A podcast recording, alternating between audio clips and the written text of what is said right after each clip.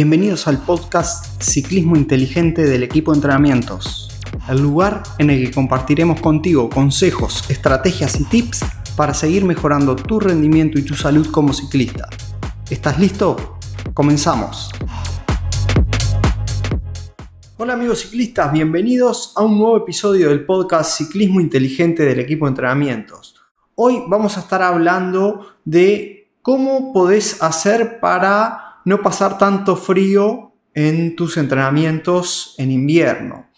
La forma de vestirse es fundamental para que esto no suceda. Por eso es importante vestirse en capas como hemos visto en varios lados y escuchado. Pero hoy te vamos a dar algunos tips que seguro no has escuchado y te van a ser de mucha ayuda. Así que quédate hasta el final que vamos a ir revelándote nuestros secretos en este tema. Mantener el cuerpo caliente en el invierno es muy importante, ya que va a hacer que no gastemos calorías o energía en calentar nuestro cuerpo. Pero el exceso de calor también es malo para cuando estamos entrenando. Por eso, una buena vestimenta técnica es importante.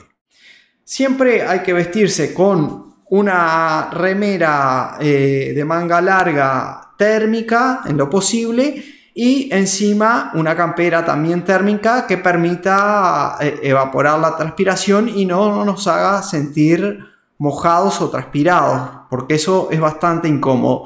Utilizar demasiada ropa es muy incómodo porque no nos permite movimientos libres, pero a su vez también nos va a generar mucha transpiración que después empieza a ser muy incómodo y si se enfría por el aire o por el viento, puede terminar complicándonos un poco la salud, podemos terminar enfermándonos. Así que hay que tratar de salir con la menos cantidad de ropa posible, pero que nos abrigue de la forma adecuada. uno de, los puntos que, que, tenemos que abrigar para cuando recién salimos, que es cuando se siente un poco más de frío, es las orejas y el cuello. Para eso te recomendamos que utilices esos cuellitos o buff finos, no gruesos, no de, material demasiado grueso porque va a generar demasiado calor, sino más bien fino y que te lo puedas sacar sin ningún problema cuando ya hayas pasado los primeros kilómetros y sientas que el cuerpo ya calentó y que esa, esa parte de tu cuerpo está caliente, entonces lo puedes sacar y guardar y es muy cómodo. Eh, Preocúpate porque quede bien tapadas tus orejas y el cuello en esos primeros kilómetros para dar una sensación más confortable y salir sin problema. Luego otro punto que tenemos que tener en cuenta son el pecho, abrigar bien el pecho. Si tenemos la remera térmica y la campera térmica, seguramente estamos bien, pero en esos primeros kilómetros podemos sentir frío y para eso un truco que tenés que usar es agarrar una hoja de diario y colocártela en el pecho entre la remera térmica y entre la campera. Eso va a hacer que el viento que, va pegando en el pecho no pase tanto y no sientas tanto frío. Entonces, cuando empezás a calentar el cuerpo después de los primeros kilómetros, te sacás esa hoja de diario, la envolves y la guardas y ya vas a sentir una sensación de, de calor y confort que si, si llevaras más ropa, eh, no te la puedes sacar. Entonces esto es muy práctico porque te lo sacas y lo guardas y, seguís y es muy confortable eh, porque te vas a sentir que no pasas tanto frío. Después, el punto, otro punto, las manos. Las manos es muy difícil de calentar porque van en continuo contacto con el viento y principalmente van quietas. Entonces, acá el truco que, te vamos a dar es que utilices guantes de látex como primera piel y luego te coloques unos guantes finos arriba y esto vas a ver que para muchísimo el frío y no vas a sentir ese frío que parece que se te caen los dedos. Eh, esto hace que transpire un poco las manos, pero para mucho el frío y hace que sea confortable la sensación. Si hace demasiado frío, podés usar una triple capa, o sea, un guante fino, guante de látex o nitrilo y arriba otro guante y permite bien la movilidad para frenar y hacer todo bien. Así que este es un buen truco para mantener las manos calientes. Otro lugar que tenemos que mantener caliente es los pies. Los pies sufren mucho el frío.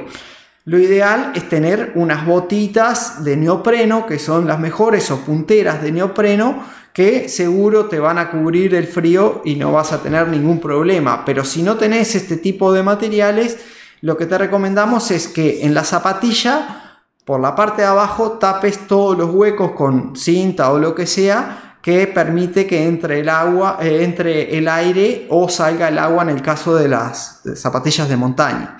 Entonces, tapa todos esos agujeros con cinta, coloca una plantilla de papel, o sea, metele papel adentro, cualquier tipo de papel, y luego antes de colocarte eh, las zapatillas, envolvete el pie en papel también, en papel flexible, ¿no? No un papel muy duro, un papel flexible que puede ser eh, las servilletas de cocina, que, son bastante flexibles, o sea, maniobrables.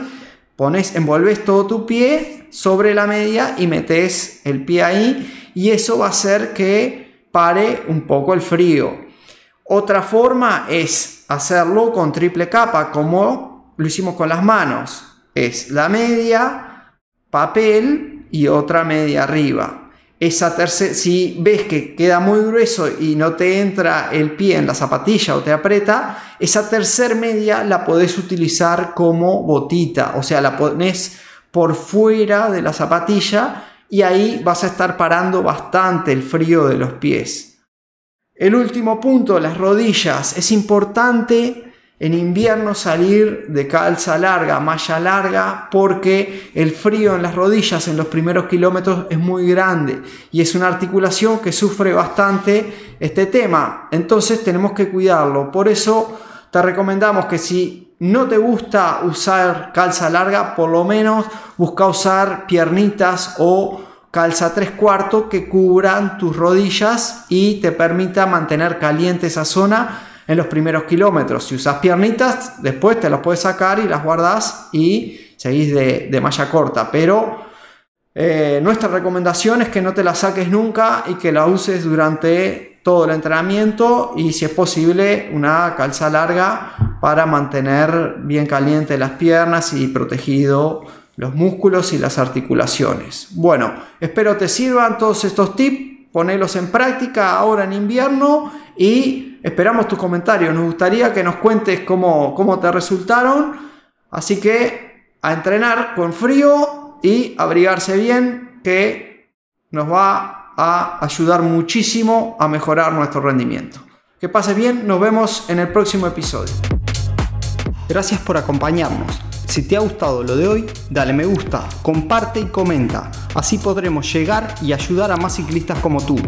Te esperamos en el próximo episodio y hasta entonces nos vemos en las redes.